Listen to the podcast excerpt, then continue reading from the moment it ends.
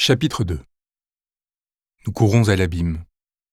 Un Français sur deux a souhaité, 18 mois après son élection, la démission du président de la République. Il faut mesurer la force de ce qui pourrait apparaître comme le fruit d'un énième et anodin sondage. Outre la variabilité des données et des humeurs qui saisissent toute population, soumise à des opérations de propagande régulières comme le grand débat en serait, mesurons ce qui nous a été dit.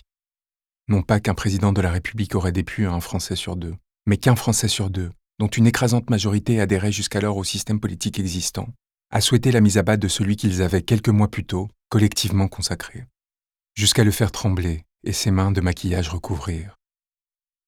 Comment expliquer cette anomalie, alors que formellement, Emmanuel Macron semble avoir respecté l'ensemble des conditions qui font qu'une élection apparaît comme démocratique, censée offrir à son attributaire un socle puissant pour diriger et réformer le pays?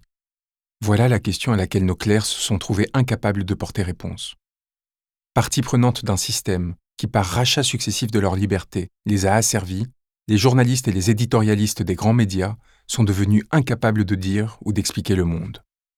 Réduits à commenter des paroles émanant de la rue ou du pouvoir, ils se sont laissés éprendre jusqu'à ne plus rien saisir ni produire en soi. Aucun n'a su entendre l'évidence, à savoir qu'Emmanuel Macron n'avait respecté que formellement notre système démocratique, et qu'ils avaient été les premiers complices de ce fait, et que dès lors, l'illégitimité ressentie par une majorité de nos concitoyens correspondait à et que dès lors, l'illégitimité ressentie par une majorité de nos concitoyens correspondait à une évidente réalité. Les mots sont durs, et pourtant, cela sera l'objet de cet exposé, ils sont justifiés.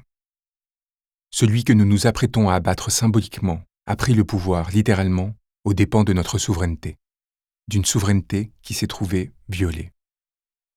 Il n'y a nulle sédition dans l'appel au départ d'Emmanuel Macron. Sa prise nous a départis d'un quelconque désaccord politique et a altéré le sens même de notre confrontation à cet être, la possibilité même d'une confrontation par la politicité. Par le viol de nos principes démocratiques et républicains, l'idée même que nous appartiendrions à un même ensemble, aux règles politiques partagées, s'est trouvée affectée.